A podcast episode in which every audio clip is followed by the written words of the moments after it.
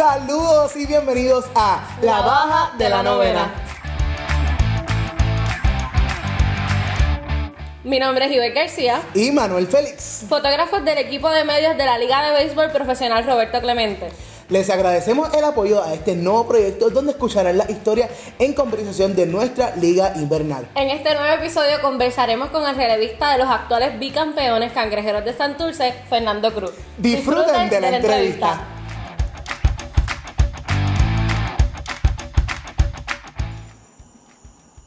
Saludos, buenos días, buenas tardes, buenas noches en el momento que nos estés escuchando. Mi nombre es Edna García, directora de prensa de la Liga de Béisbol Profesional de Puerto Rico, Roberto Clemente, y te damos la más cordial bienvenida a nuestro nuevo episodio de la Baja de la Novena. Me acompaña en el día de hoy uno del, un miembro del equipo de medios, Eduardo París, ¿estás por ahí? Estoy por aquí, saludos a toda la fanaticada del béisbol puertorriqueño y del Caribe súper ansioso de que empiecen a escuchar de este peloterazo que tenemos en la entrevista hoy, en nuestro segundo episodio de La Baja de la Novena. Eso es así, así que queremos que escuchen, como le hemos dicho anteriormente, en este podcast vas a escuchar historias de nuestra liga invernal. Estamos comenzando con nuestros peloteros, con eso que lo dejan todo en el terreno y nos dan la diversión temporada tras temporada. Si usted quiere saber de todo de la Liga Invernal, recuerde que nos puede seguir en las redes sociales como LBPRC en Facebook, Instagram y Twitter y como ligapr.com en la página web. Y en el episodio de hoy vamos a pasar de la primera base, vamos ahora para la lomita de los suspiros, como todos los conocen. Así que Eduardo, cuéntanos a quién vamos a entrevistar o con quién vamos a conversar en este episodio. Bueno, pues cuando se trata de ganadores, de jugadores que han ganado en esta liga, tenemos que hablar de este caballero. Este caballero en los últimos seis años en la liga ha ganado, dos, ha ganado cuatro campeonatos, dos subcampeonatos y dos series del Caribe. Esos cuatro campeonatos han sido con Santurce, las dos series del Caribe con los criollos de Cagua como refuerzos y yo creo que el sinónimo más grande que se le puede poner a este pelotero es consistencia, corazón y ganador. Y estamos hablando del revista de los cangrejeros de Santurce, Fernando Cruz. Fernando, ¿cómo estás? Saludos Eduardo, saludos Edna, bendiciones. Es un, placer para mí estar aquí, un honor eh, representar la Liga de Puerto Rico en el Caribe y en, todo en todos los medios que hemos ya participado, ¿verdad? Eh, eh, soy completamente orgulloso de lo que están haciendo y nada, un honor estar aquí con ustedes compartiendo. Fernando, para nosotros es un honor, ¿verdad?, tenerte aquí.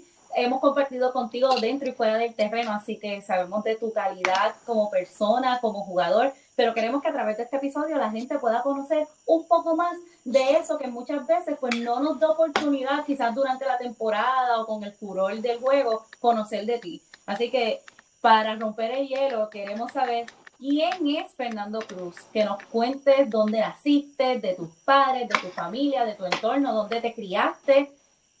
Que nos cuentes quién tú eres para que la gente tenga esos datos extra acerca de, ti. Pues mira, mi nombre es Fernando Cruz. Eh, eh, yo nací en Bayamón el 28 de marzo del 90. Eh, me crié en, en, lo que le dicen el casco urbano de Dorado, entre la calle Sur, Corea, Jardines. Este, bien orgulloso de mis raíces, bien orgulloso de donde salí, bien orgulloso de todas y cada una de las personas que fueron parte de lo que fue mi infancia, mi adolescencia y mi juventud, ¿verdad? Eh, que todavía la vivo. Este, de verdad que crecí con unos padres fajones. Eh, mi mamá y mi papá fueron pilares, son pilares hoy en día. Este, que de verdad fueron todos, fueron todos los que me inculcaron mis valores, me inculcaron cómo tener respeto hacia las personas y cómo tratar a las personas. Eh, tengo una esposa que se llama Mali Quiñones, el amor de mi vida, mis, mis tres hijos, eh, Aidan, Matías y Yaitaliz. Este, de verdad que mi vida ha sido totalmente restaurada. Hace cinco años fue restaurada por el Señor. Eh, impactó mi vida de manera que hoy le sirvo a un Dios vivo, que yo sé que vive y reina para siempre. Y mi casa y yo le servimos a Jehová. Eh, soy una persona que ha aprendido a cómo a, cómo ver las vidas, a cómo, cómo valorar cada una de las vidas a mi alrededor eh, y me importan mucho las personas que están a mi alrededor, que sean impactadas, que sean, que sean felices, que si necesitan algo ahí estoy yo. Eh, veo a todo el mundo por encima de mí y yo creo que esa es la clave del éxito de un ser humano. Es que ver a, es ver a todo el mundo por encima de, de, de sí mismo y así nunca vas a tener problemas de egoísmo ni de orgullo este, y esa es mi forma de ver la vida. Eh, el Señor me ha enseñado, mis apóstoles, mis pastores, mis mentores me han enseñado a ver la, vida diferente a, como la veía. Y la clave es esa, la clave es que, como te digo, no tengo ego, veo todo el mundo por encima de mí, eh, eh, pongo a todo el mundo en alta estima y honro a las personas que tengo que honrar, respeto a las autoridades. Y esa ha sido, pues, esa es la vida actual de Fernando Cruz. Ok, Fernán. Eh, ¿Dónde estudiaste, Fernán? ¿Y cómo te enamoraste del béisbol? Mira, yo estudié la escuela primaria, fue eh, la escuela elemental, eh, fue la Jacinto López Martínez, bien orgulloso de esa escuela, bien, una escuela bien antigua aquí en, el pueblo de Dorado. La secundaria, que sería la intermedia, fue en la Ricardo Rivera Cuente, aquí en Dorado. Eh, y la escuela superior la dividí entre la escuela superior José Alegría de Dorado y el Puerto Rico Advancement College, que es PRASI, que son estudios eh, homeschooling. Eh, cogí 11, cogí 10 y la mitad de 11 en la superior de Dorado y la mitad de 11 y 12 en Prasi. me enamoré del béisbol a los 10 años empecé a jugar béisbol, empecé un poquito tarde, pero este, de verdad que siempre fui un apasionado del deporte, siempre fui un apasionado del béisbol. Eh, como me descubrieron fue en una pared, tirando a una pared, pasó un señor, me pidió el nombre, este, después pasó, habló con mis papás, mira, este muchacho nos interesa, tiene, tiene mucho potencial, tira la bola duro, esto, aquello, lo otro y de verdad que pues de ahí para adelante el resto es historia. Eh, el Señor, ¿verdad? Siempre ha tenido un cuidado sublime de mí, ¿verdad? Eh, sabemos que Él es fiel y, me, ha, llevado a lugares que nunca en mi vida ha imaginado estar y gracias a Dios pues los frutos están ahí y hoy día somos, ¿verdad? La persona que somos en el béisbol, que lo usamos todo para Él y para glorificarlo a Él. Eso es así, eso nos consta. Y hablando, ¿verdad?, de que nos dices que a los 10 años fue que descubriste esa pasión por el béisbol. En ese interín de cuando fuiste creciendo, empezando a jugar con los amigos en la escuela, con los vecinos, con toda la cosa, antes de gustarte el béisbol, ¿te gustó algún otro deporte o qué fue lo que hizo que tú te decidieras, mira, el béisbol es lo que a mí me gusta y es lo que quiero hacer? Pues mira, eh, eh, cuando uno es uno, cuando uno es preadolescente, cuando uno está en esa etapa de preadolescencia y adolescencia, uno no sabe en verdad realmente lo que uno quiere, ¿me entiendes? Este, yo boxeaba, yo tocaba redoblante en la banda municipal de Dorado. Eh, yo ese detalle no lo sabía. ¿Y sí, oye. También? Sí, yo jugaba, yo jugaba ping pong, jugaba, eh, como te dije, boxeaba, tocaba redoblante, me encanta la música, este, eh, mano, yo hacía de todo, o sea, yo era gigante, yo salía en todas las cosas y entonces yo tenía una mezcla de cosas, o sea, yo me, era de los tipos que me gustaba estar en medio de, la, de, todos los revoluces, este, de chamaco. Nos conta, pero siempre, pero siempre, pero siempre, siempre terminaba en el parque, mano, siempre, ¿no? O sea, era algo más consistente, era el parque. Entonces, ya como cuando tenía como 14 años, 15 años, y ahí empecé como que a decidirme, no, no, espérate, esto requiere como que un poquito más de ir al parque, de practicar, un poquito más de seriedad. Y pues ya llegaron los 16 años y ya pues ahí formalicé lo que yo quería hacer, que era pues ser, béisbol, ser jugador de béisbol profesional. Este, y ya pues un año después pues firmé mi primer contrato profesional que fue con los Reales de Kansas City en el 2007. Hablando de los Reales de Kansas City el año 2007, eh, algo que yo siempre quiero que la gente sepa es la historia detrás del éxito de cada pelotero. Porque a veces vemos los peloteros arriba y es, eh, y es lo que constantemente le tratamos de decir a los fanáticos. Vamos a ver al pelotero cuando está abajo también, porque cuando está abajo, cuando tú lo ves arriba te vas a gozar más. Y uno de los casos, pues yo, ¿verdad? Pues, lo voy a decir, eres tú. Este, háblame de, de cómo drafteaste, si fuiste a colegio, eh, si yo, yo sé tu historia, yo sé lo, yo sé lo que ha pasado en tu carrera, yo sé cómo drafteaste y ah, sé que mucha gente no lo sabe. Así que quiero que le cuentes a la gente eh, tus pasos por las ligas menores, cómo drafteaste, qué posición drafteaste y esa historia hasta hoy día. Pues mira, eh, en, el, en el año 2007 eh, eh, yo tenía 17 años y 3 meses. lo que pasó, cómo se adelantó mi proceso fue que yo era elegible para... yo cogí homeschooling y un año y medio en seis escuelas.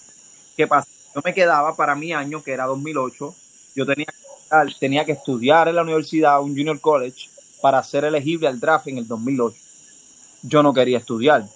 Este, ¿Qué pasa? Me drafté a Kansas City en el 2007 con 17 años y 3 meses. Eh, mano, de verdad que ha sido un proceso bien fuerte para mí, ¿verdad? Ha sido una prueba que de verdad ahí fue que yo dije, no, no, el béisbol es lo que yo amo porque si yo he pasado por todo esto, pues nada, eh, eh, todo empezó en el 2007, firmé como señor stop, firmé como campo corto, en la sexta ronda. Escuchen eso bien, para los que lo ven ahora en la lomita, Fernando comenzó en el campo corto. Sí, filmé en el 2007, en el campo corto duré 2007 y 2008. En el 2009 eh, ya yo estaba casi ready para irme a la clase A media y me llaman a la oficina los jefes y me dicen, mira, este, nosotros te eh, estamos contemplando eh, tomar una decisión contigo en cuanto a tu posición porque vemos que tienes mucho, tienes mucho liderazgo en el campo de juego, batea las dos manos y tienes un machete, tienes un brazo brutal. Eh, y estamos contemplando, y no me decían, y yo, pero ¿qué es lo que están contemplando? Y mira, lo que están contemplando es, eh, es ponerte detrás del plato, a cachar, y queremos que tú seas catcher de hoy en adelante. O sea, estamos hablando de, de, un día, de un día antes de yo irme a una liga y que te digan, no, te vas a quedar en sprint train, extende, te vas a quedar en la rookie, eh, haciendo la transición de catch. Pues nada. Que se, hubiese, que se hubiese sido tu tercer año en la rookie, ¿no? Ese, exacto, no, fue mi tercer año en la rookie. Fue tu tercer año, exacto. Sí, fue mi tercer año en la rookie. Entonces, ¿qué pasa? Caché ese año en la rookie, fue mi mejor año ofensivamente. Eh, nada, en el 2000, eso fue 2009. 2009, vengo a Puerto Rico, juego con Ponce, esto, aquello, lo otro, me cambian para Mayagüez, whatever. 2010 llegó a Sprint Training y en de llegué bien ready ese 2010 y volvieron y me llamaron para la oficina al principio de Sprint Training y me dijeron, mira, te vemos demasiado de ready otra vez y queremos que uses más tu bate porque se ve bien ready tu bate. Llegué a Sprint Training super ready. Eh, me devolvieron otra vez para la cacha, para tercera base me voy para clase A media hace 2010, no me fue muy bien, me lesioné un hombro y nunca dije nada, eh, jugué con, con el dolor y no me fue como, como, como esperaban. Pues 2000, vamos a, a el 2010 completo, el 2011, llega 2011 Sprint Training y me fue muy bien esto, aquello, lo otro, pero no era lo que ellos esperaban. Me mandan para la clase A otra vez, para clase A media otra vez. Este, y ahí yo estoy compartiendo juego, compartiendo tiempo de juego y pues yo era una persona que no, yo no, yo, o sea, yo soy una persona que no puedo, o sea, el béisbol es mi pasión, yo quiero jugar pelota, yo no estoy aquí para para compartir tiempo de juego. En ese momento yo pensaba de esa manera. Y nada, me metí a la oficina y, y ya yo tenía mucha confianza con los jefes y con las personas, ¿verdad?, mayores en la, en la organización y hablé con ellos como si fuéramos tú y yo ahora mismo. Oye, mira, de verdad que estoy contemplando tomar una decisión. Eh, yo siempre me ha gustado pichar, eh, eh, me, apasiona lanzar y pues quisiera tomar la decisión a ver si ustedes me dan la oportunidad de hacer la transición, ya sea aquí o que me bajen a la rookie y hacer la transición en la rookie. Pues qué ellos me dijeron, mira, no, pero es que tú estás bateando muy bien. En ese, en ese momento estaba bateando 350 este, y, pero que ya como que no quería eso de estar compartiendo juegos y como que ya batear ya era algo como que ya no, ya no aguantaba más nada porque todavía el hombro me molestaba. ¿Qué pasa? Eh, tomamos la decisión, eh, ellos me dijeron, oye, habla con tu familia, habla con las personas que tengas que hablar y mañana nos dice. Yo no esperé a ningún mañana y yo le dije, no, no, yo quiero hacer la transición ya, eso está decidido. Eh, hagan lo que tengan que hacer, nada. El otro día estaba en Extend haciendo la transición, piché nada, al final del, del día piché 2011 en la rookie, de 2002 voy a Idaho Falls, que es la rookie. Y ahí, pues lógicamente, yo no tenía comando, yo no tenía mis secundarios, eh, no tiraba core, no comandaba mis rectas, y pues no me fue bien. Me dejan libre, 2012. 2013, eh, picheo en la AA, piché aquí un inning con Mayagüez, me fue bien. Piché en la AA 2013 con Aguada, que fue un añazo, mi primer año en la AA. 2013 piché con Ponce, el mismo año piché con Ponce, que me fue muy bien. Esa fue mi primera temporada completa como lanzador activo toda la temporada. Fue en el 2013. Fue una temporada muy exitosa y muy buena. 2014 pichó en la AA otra vez y en el 2014 Ponce no Ponce recesa Ahí me cambian a Santurce. Ahí me firma Santurce. Oye, desde, ese momento, 2014, 2014 Santurce, 2014, 2015 ganamos campeonato. Eh, fue un añazo, tuve, un año y este año firmé con los Cops, 2014. Jugué doble A, doble A y triple A con los Cops en el 2015. Volví otra vez con Santurce, ganamos el primer back to back. Este, de ahí fui a Sprint Training eh, 2016. Me dejan libre en, el 2016, dos días antes de, romper los equipos. O sea, que todo el mundo para su liga, me dejan libre. Eh, voy a una liga independiente. Eh, me fue súper bien en la liga independiente. Eh, fue 2010, exacto, 2016, 2017. Vine a Puerto Rico. Vine a Puerto Rico y ese año perdimos en, nueve juegos, yo creo que fue Cagua. Lo voy a hacer Caribe. Y lo mismo el año, siguiente, el año siguiente, fue el primer año de la AA, después de haber firmado otra cosa. Con pega alta, fumar carnaval, este, después de ahí, 2017, 2017-2018 volvimos y ganamos con Cagua la Serie del Caribe. Y después de ahí, 2018-2019, ganamos la talla de oro en Barranquilla, 2018. Ganamos en Santurce. Ganamos medalla de oro Lima, Perú, 2019. Y lo reciente que fue el campeonato de Santurce y la Serie del Caribe. Fuimos a la Serie del Caribe y y pues lamentablemente perdimos. Este, dominicana, esa experiencia dominicana fue impresionante. Eh, la verdad que fue algo bien glorioso. Y nada, seguimos aquí, seguimos aquí esperando a que pase esta situación para entonces seguir con nuestra carrera. Pero eso ha sido la carrera de Fernando. Eso es, la carrera, eso es la carrera. Las cosas que he pasado no te las no te la, no te he contado. Exactamente. Yo quiero profundizar, ya nos contaste cómo drafteaste, es increíble pensar que ahora verte en la lomita comenzó en el campo corto, después como catcher y ahora, ¿verdad?, como lanzador. Eh, escuché por ahí que tus comienzos en cuanto a la invernal, estuviste con Ponce, con los tan deseados que vuelvan los Leones de Ponce y con los Indios de Mayagüez. Queremos esa historia en la invernal y cómo fue ese sentimiento cuando pasas, ¿verdad?, luego de ese receso te firma Santurce y cómo es esa sensación de al tú llegar al Santurce, llega ese primer back-to-back que tuvo Santurce eh, como, campeones de la Liga Invernal de Puerto Rico. Y Fernán, quiero que eh, en los comienzos eh, nos hables un poco de con qué peloteros, ¿verdad? Durante todo este trayecto, quiero qué peloteros te han impactado por su ética de trabajo y, y eso de aquí de la liga. Ok. Que nos hables un poco de eso. Vamos a empezar con la de Enna. Este, mira, mi carrera en el béisbol invernal de verdad ha sido, ha sido una maravilla. De verdad que yo he adquirido tanta, tanta, adquirí tanta y tanta experiencia en esos años que yo no tuve tanta participación desde el del 2013 hacia abajo, o sea, 2013, 2012, 2011, 2010, 2009, 2008 esos años fue tanta la experiencia que ahora tú puedes ver el, el, la, el, los frutos de eso. Eh, mi primer año en Ponce fue el 2008, ganamos campeonatos rápido.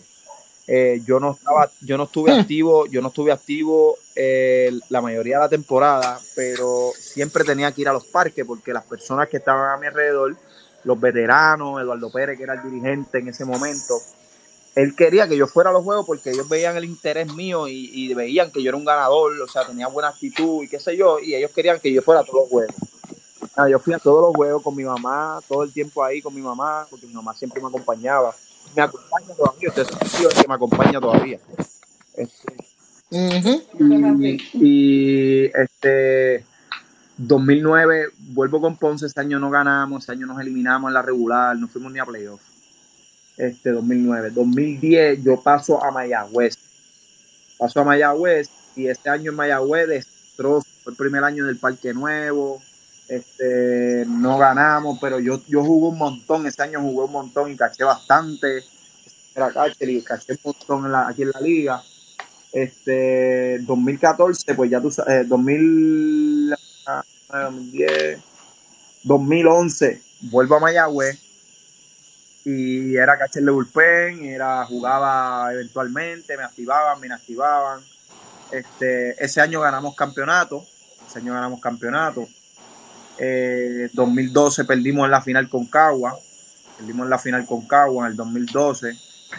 Y ya 2013 pues paso a Ponce otra vez vía cambio. Eh, y ese año nos fue muy bien, pero perdimos en la semifinal. Eh, nos quedamos en round robin eh, por goal average. Quedamos empate para Ponce, Cagua y Mayagüez, pero ellos entraron por el goal average o whatever. Este, y nada, 2014 para acá, eso ha sido la bendición mayor. Me otra vez de nuevo, como te dije, hemos ganado cuatro campeonatos en seis años, seis finales corridas, dos series del Caribe ganadas, este, dos medallas de oro para americanos y, y centroamericanos. Eh, de verdad que, hermano, te puedo contar que en esta liga, esta liga es bien subestimada. Eh, yo lo puedo decir, lo defiendo donde quiera que me paro. Eh, para mí, eh, obviamente la liga dominicana es algo impresionante. El nivel de juego dominicano es, tú sabes, ¿sabes? No, no, eso no es ningún secreto. Pero, ¿sabes? Las series del Caribe dan mucho que decir y Puerto Rico siempre está, hay que, hay que contar con Puerto Rico en las series del Caribe. So, quiere decir que la selección de Puerto Rico, contando con sus cinco equipos, eh, o sea, la, la cepa y, y, la calidad de juego que hay en esta liga es impresionante. Eh, lo que pasa es que pues este hay otros factores los cuales pues no van, no vienen al caso ahora mismo. Este la pregunta tuya, Waldo, ¿cuál fue?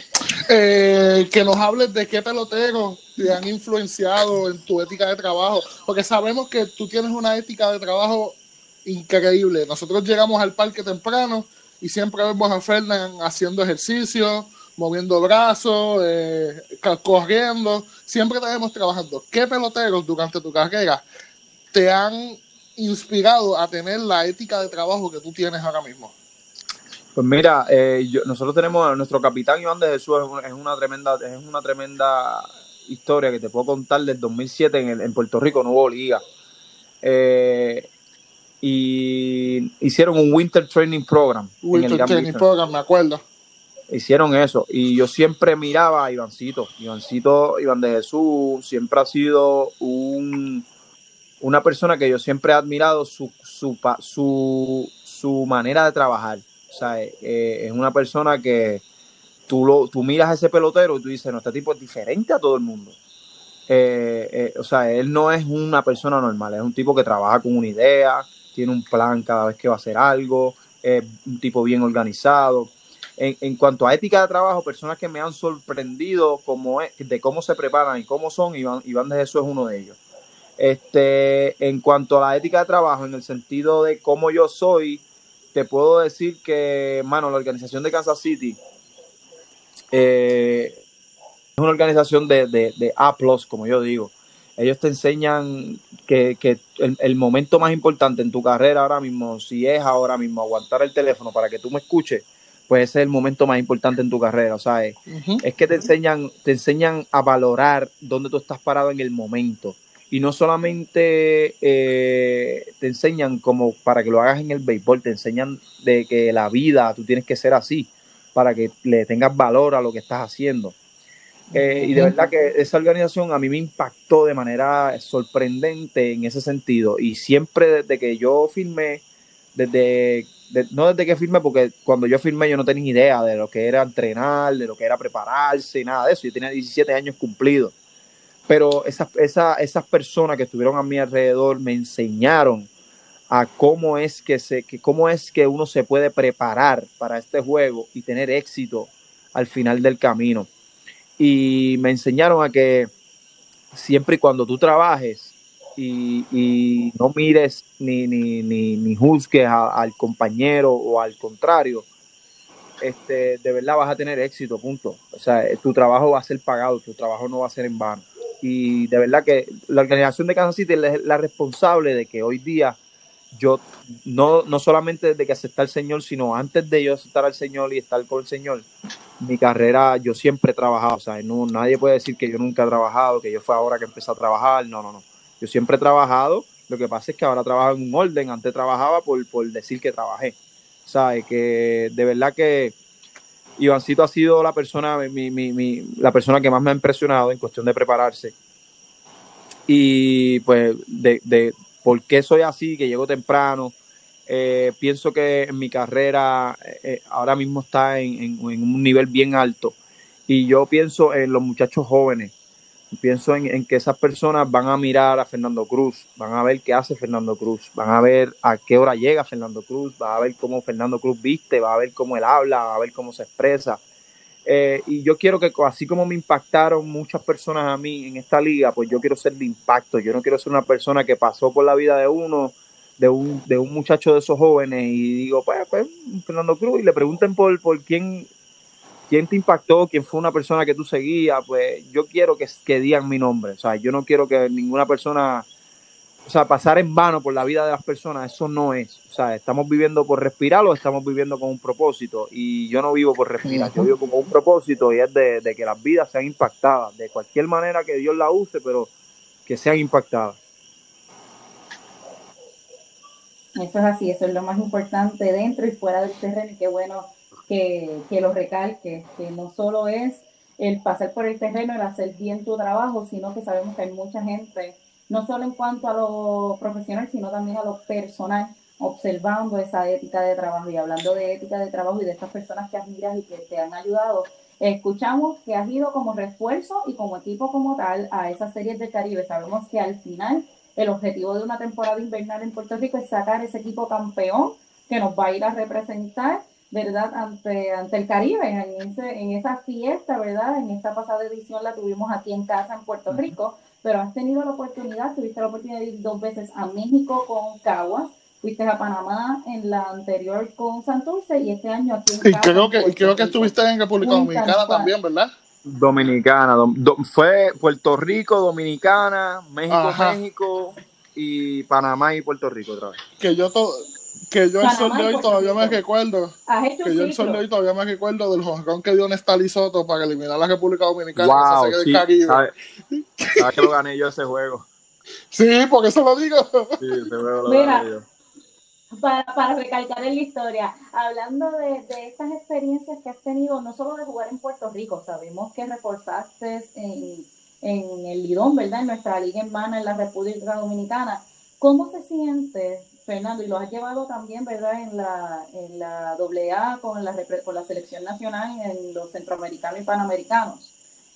Estamos hablando de que has podido recorrer el Caribe con el nombre de Puerto Rico en el pecho ¿Cómo se siente treparse a la lomita sabiendo que literalmente 3.5 millones de habitantes están representados en ti cada vez que tienen la oportunidad de ir a una serie del Caribe? Que al final sabemos que en Puerto Rico, ¿verdad? El propósito de nuestro torneo es sacar ese equipo que nos vaya a representar y tú has tenido el honor de literalmente, como nos acabas de decir, de hacer un ciclo completo. Empezaste en Puerto Rico y esta última fue en Puerto Rico. De hacer un ciclo de series del Caribe. Pues mira, eh, la serie del Caribe para mí, eh, ¿cómo le puedo decir? ¿Cómo te puedo decir? Eh, eh eso es mi Grandes Liga, mano. La serie del Caribe para mí significa es un nivel donde, donde tú puedes ver, eh, lo, como tú dices, eh, esas 3.5 millones de personas están viendo, viéndote, o sea, tú tienes Puerto Rico en el pecho, este, representar mi isla, mano, de verdad que cada vez que estoy ahí en estos momentos que no estoy jugando, ¿verdad? Y estoy, estoy eh, meditando y,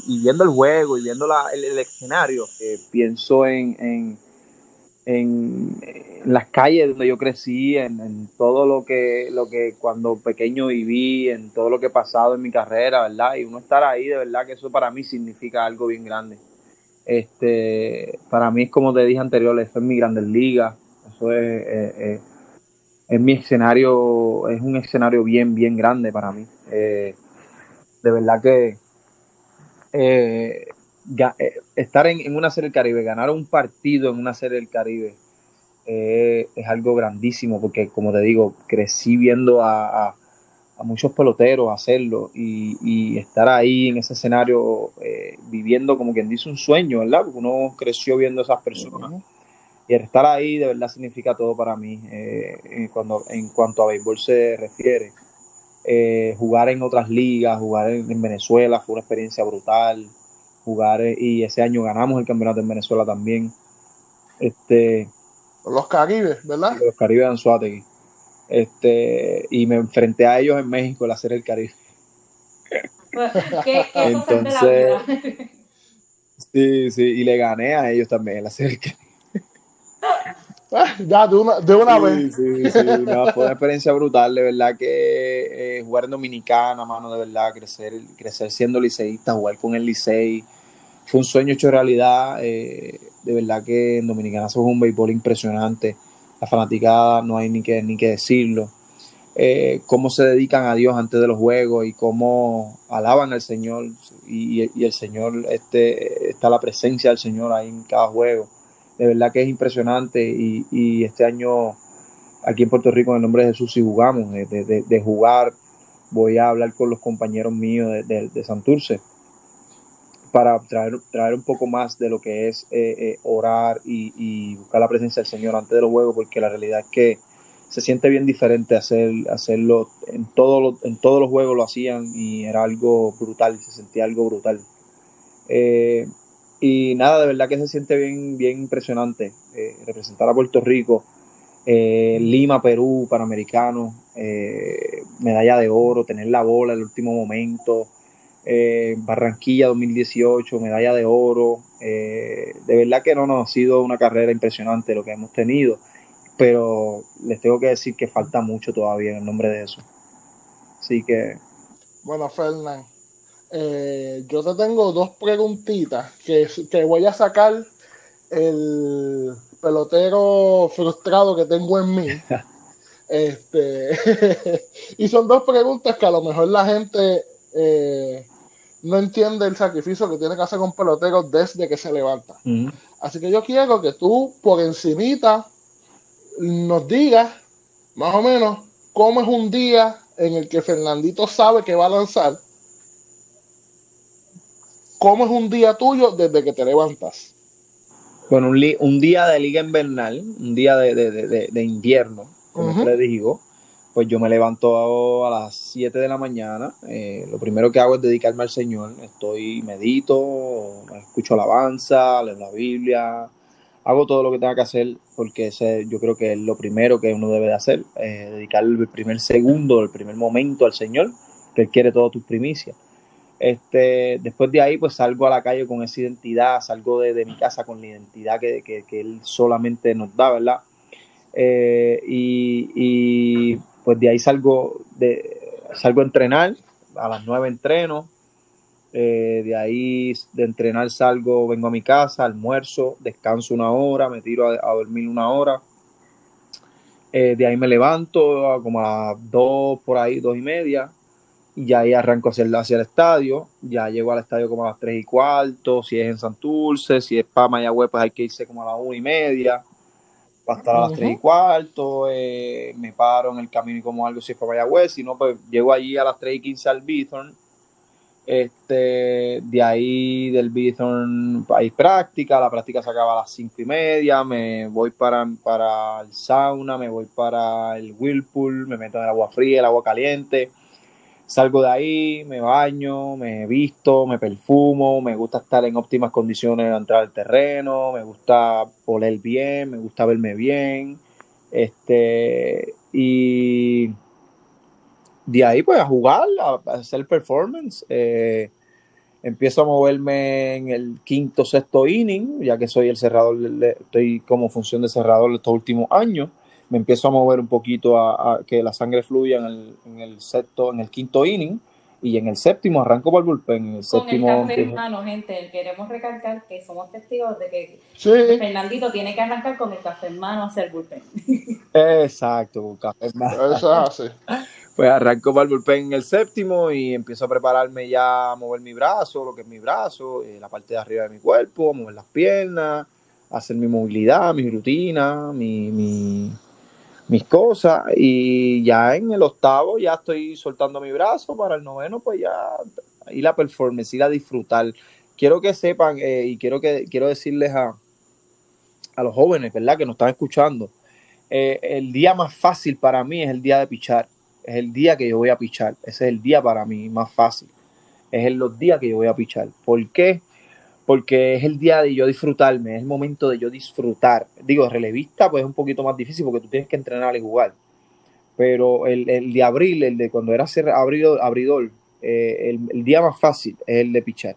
Ya que solamente tienes que levantarte, comer bien, eh, estar seguro de que descansaste bien, comer bien, llegar al parque, prepararte para pichar y pichar. O sea, eh, eh, no puedo, yo no, yo no puedo, es como le decía yo a los muchachos, yo estoy entrenando a unos muchachos y le digo, mira, no, no podemos llegar al juego a preocuparnos, no podemos llegar al juego a pensar, a ver qué hago, ah, no, sube la pierna, no, no, no, ya yo hice todo eso en la semana, ya es hora de que el muscle memory me lleve a, a, a yo ser, a, A ejecutar. a tener el mejor rendimiento posible.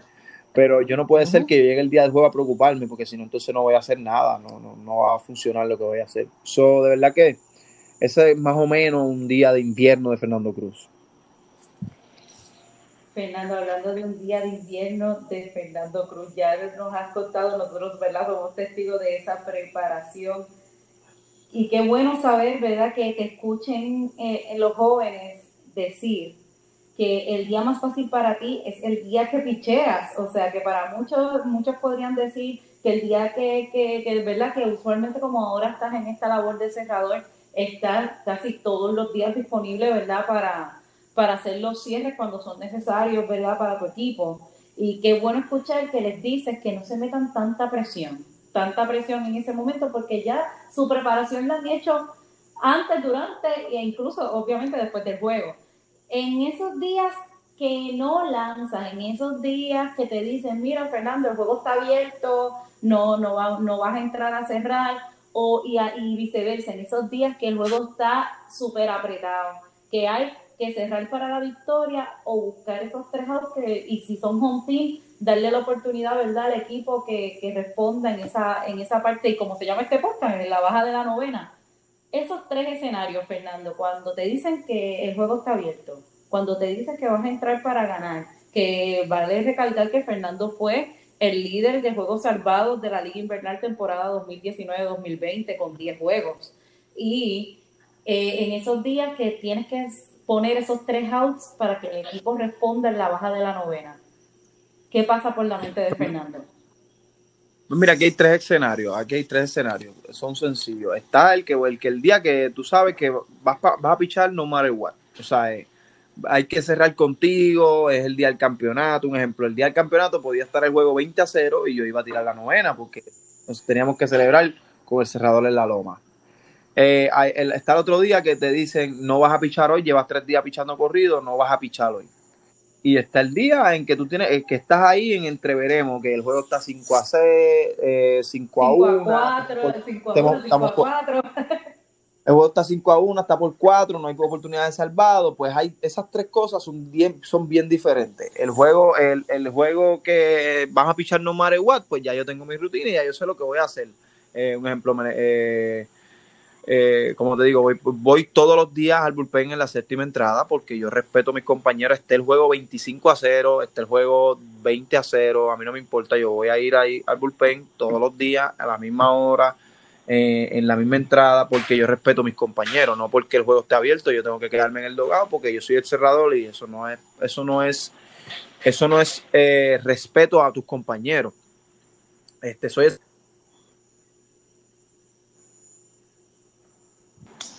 estoy pendiente de esos detalles y, y no, que no se me escapen esos detalles de respetar a mis compañeros. Eh, pues ya tú sabes, ¿sabes? yo voy, yo voy eh, en el juego que está abierto, que esté 20 a 0, pues, o, que no voy a pichar, pues me quedo tranquilo, pero voy para mi bullpen, hago mi rutina como todos los días.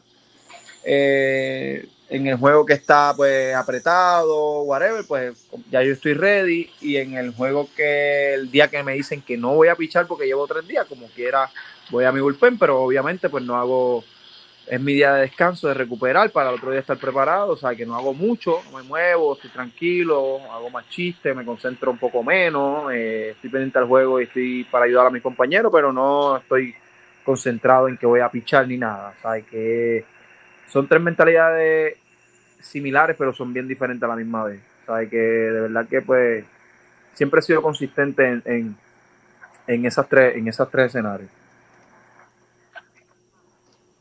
Fernán, yo, este, esto es una pregunta que me acaba de venir a la mente, y es que de verdad me interesa saber cuál de esos tres escenarios te gusta más. Cuando tienes la, la presión de cerrar un juego importante, cuando tienes que eh, venir a, por ejemplo, en la novena entrada perdiendo por dos carreras, te traen porque no quieres que la ofensiva siga anotando para darle una oportunidad a tu equipo. O en un juego que está bastante, yo sé que un juego que está bastante alto no es tan interesante la cosa, pero en esas dos que te acabo de decir, ¿cuál es tu situación? ¿Cuál es la situación que a ti te, que tú estás loco porque te llamen y te hagan esa llamada al bullpen para decirte, Fernando, vas a lanzar. Yo por mí, yo por mí, por mí, por mí, sinceramente, son 40 juegos de la temporada, pues yo, yo por mí picheo los 40 juegos de la temporada. Este, yo soy una persona que soy tan apasionado del juego que le puede decir en 6 años que yo estoy con Santurce pichando consistentemente todos los días prácticamente.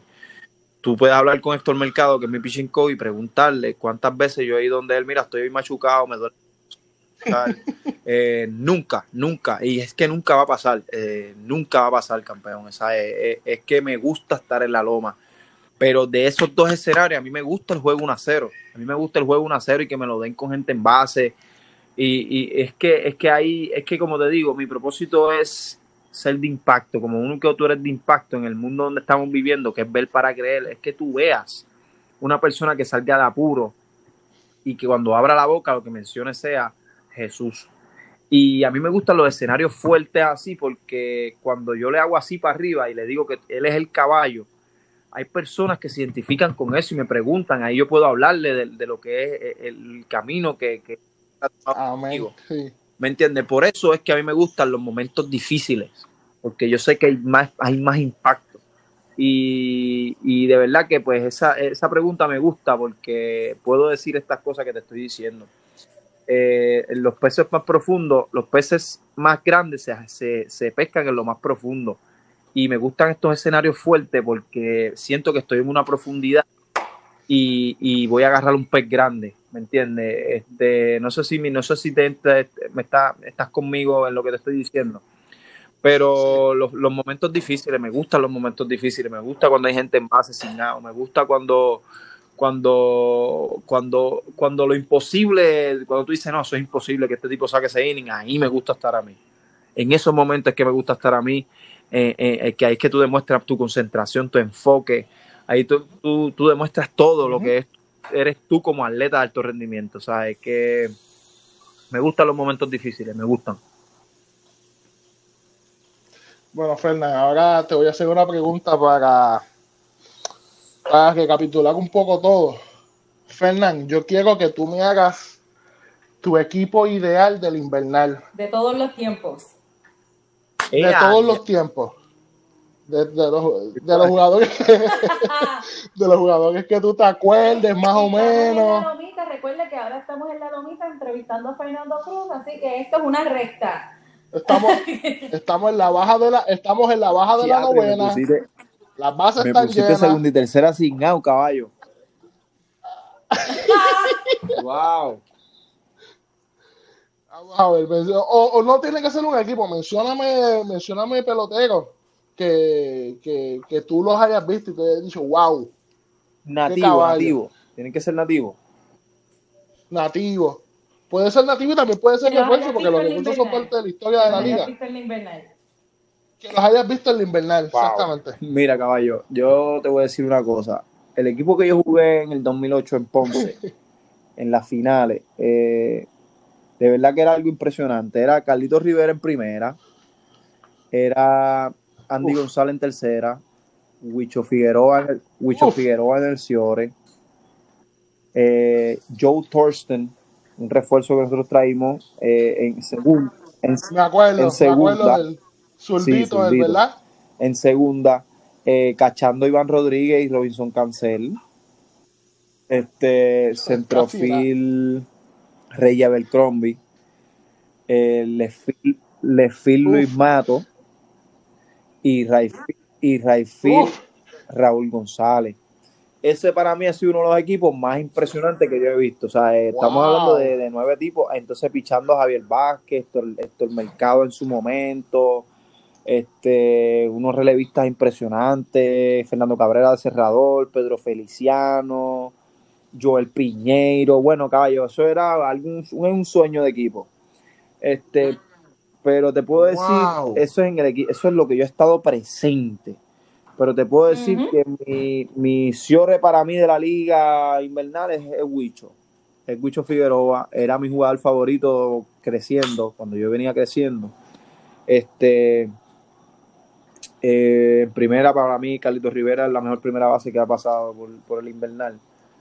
Este, ya entre mano, tú me pusiste esto bien difícil, cabrón.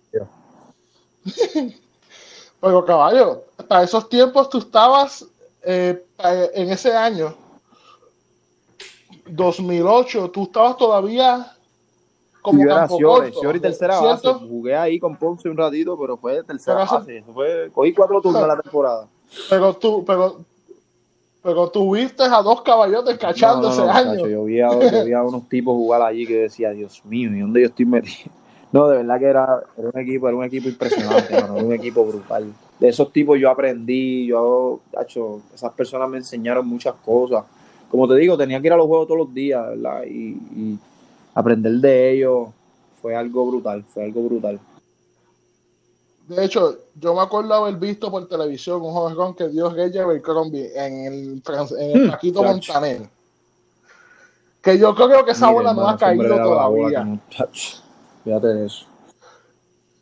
Ese- esa bola yo creo que no ha caído todavía de lo duro que le dio Sí, ese no, esa de bola. verdad que, de verdad que, de los peloteros, de verdad que yo me acuerdo, Jorge Padilla, impresionante, en sus años, eh, Motorita Feliciano, una bestia. Eh, son tipos que cuando se habla de béisbol invernal de Puerto Rico, de aquí, tienen que mencionar esos nombres, punto, se acabó, Huicho Figueroa, Motorita Feliciano, Jorge Padilla, eh, Pedro Feliciano, Fernando Cabrera, este, el mismo Alberto Flores, son, tienen que mencionarlo, punto, se acabó. Este, A mí me encanta cómo Fernan sigue. eh, esto es una recapitulación bien importante. Muchos de estos nombres los hemos visto en muchas facetas dentro de la Liga Invernal, no solo en el terreno. Muchos de ellos todavía tenemos la oportunidad de compartir con ellos ahora como staff de diferentes, ¿verdad? Como cuerpo técnico de diferentes de, eh, de los equipos. Muchos los hemos visto como dirigentes incluso. Y qué bueno saber que esos nombres siguen dándole la importancia necesaria que tiene esta liga invernal y como mencionó Fernando hace un rato, a manera de, de preparación que les ha abierto puertas, muchos scouts han visto ¿verdad? el producto que se ha dado en Puerto Rico, otros han venido como refuerzos y les ha servido como liga de desarrollo. Y qué bueno es saber que Fernando ha, re- ha recalcado que cuando él comenzó, aunque no te, aunque muchas veces no tenía mucho tiempo de juego, tenía que ir a todos los juegos. Y quizás eso fue algo clave que te permitió ahora tener tu ética de trabajo, tener, haber tenido la experiencia de ver a todos estos jugadores, este, incluso muchos de los inmortales, poderlos ver en el terreno y tú aprender y tú eh, tener esa experiencia de dialogar, de, de ver y, y emplearlo a, a, tu forma de jugar y a tu manera de ahora hacer el approach como jugador. Así que de verdad que ha sido muy gratificante escuchar estos nombres que al sol de hoy a muchos de ellos los vemos en otras Claro, claro. Y no, y los vemos, y, y los vemos en el Eso es parque. así. Si uno va al parque, es posible que tú te encuentres a, a Huicho Claro. Figueroa caminando en el piso. Es posible que tú veas a Jorge Padilla Sí. sentado con sus gafitas viendo No, el otro- juego. No, y historias Los brutales, los vamos a ver. Martín, Ma- Machete Maldonado, eh, yo lo vi cuando, este, ¿cómo te digo? El béisbol lo puso en una posición bien fuerte. Martín Machete Maldonado fue una de las historias que me impactó muchísimo. Eh, salió totalmente de abajo. Fue una persona que tuvo que trabajar muchísimo para, para estar donde está. Y, y una historia de superación completa que, que- se lo debe mucho a la Liga de Puerto Rico. Eh, el mismo René Rivera, eh, todas esas personas, de verdad que le debemos muchísimo a esta liga. Y, y solamente yendo al parque es que tú vas a poder ver estas historias a largo plazo, cómo se desarrollan esos peloteros. Y, de verdad que, pues, este, este, estamos en un escenario donde vemos a un Carlos Correa que jugó chamaquito, Javi Baez jugó ya estando en la liga, eh, Quique Hernández jugó muchísimo béisbol aquí en Puerto Rico, que tiene que agradecerle muchísimo a esta liga. Este, de verdad que son peloteros de impacto que simplemente el no ir al parque pues te los pierdes. ¿Entiendes?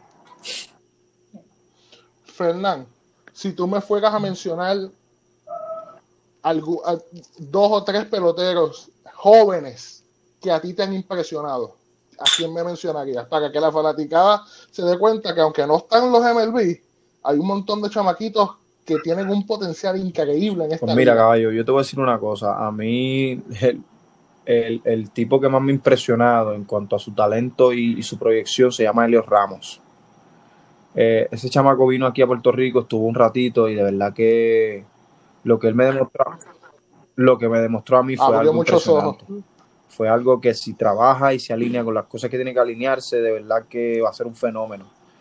Eh, chamacos jóvenes que te puedo decir que tienen mucho talento y mucha proyección. Eh, te puedo hablar de Alexis Torres, un chamaco de, eh, infield de nosotros. Eh, tremendo pelotero. Sí, que, se- que se Sí, cogió no, como cuatro turnos y no fue con y no, y su ética de trabajo, un tipo bien serio, bien, de verdad que bien maduro, que es, lo, lo- es bien importante. Eh, Alexis Pantoja, mano, ¿qué te puedo decir? Caballo, Pantoja, un tipo joven que hay que verlo jugar porque es un chamaco que se va a convertir en una estrella. Si, vuelvo y repito, si se mantiene y, y- y se alinea con las cosas que tiene que alinearse.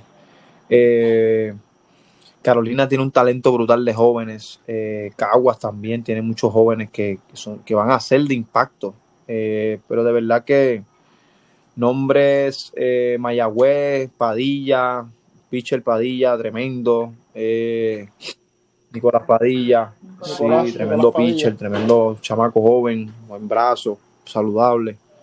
Este, pero de verdad que no, chacho, si yo me pongo a, recordar aquí todos los muchachos jóvenes que, que- que podrían ser de impacto en cualquier momento, en, en- en cualquier liga del mundo, eh, son muchos, de verdad que tienen que ir al parque, mano, de verdad que lo, lo más importante es que vayan al parque y descubran por ustedes mismos por sus ojos, porque cada día, no, nos- o sea, nos sorprende cada día un, un- un nombre nuevo que tú dices, diatre, pero ¿y dónde este chamaco salió, Dios mío? Este, y es en nuestra liga invernal, de verdad que, chacho, es brutal. Eso es así. Qué bueno, Fernan, que recalcas que, que todos esos nombres, los que ya han pasado, los que están actualmente y, los que, y todos los que, ¿verdad? con el favor de Dios, vendrán, esta liga les ayuda a desarrollarse, a crecer, a hacer amistades, a hacer Sí. familia.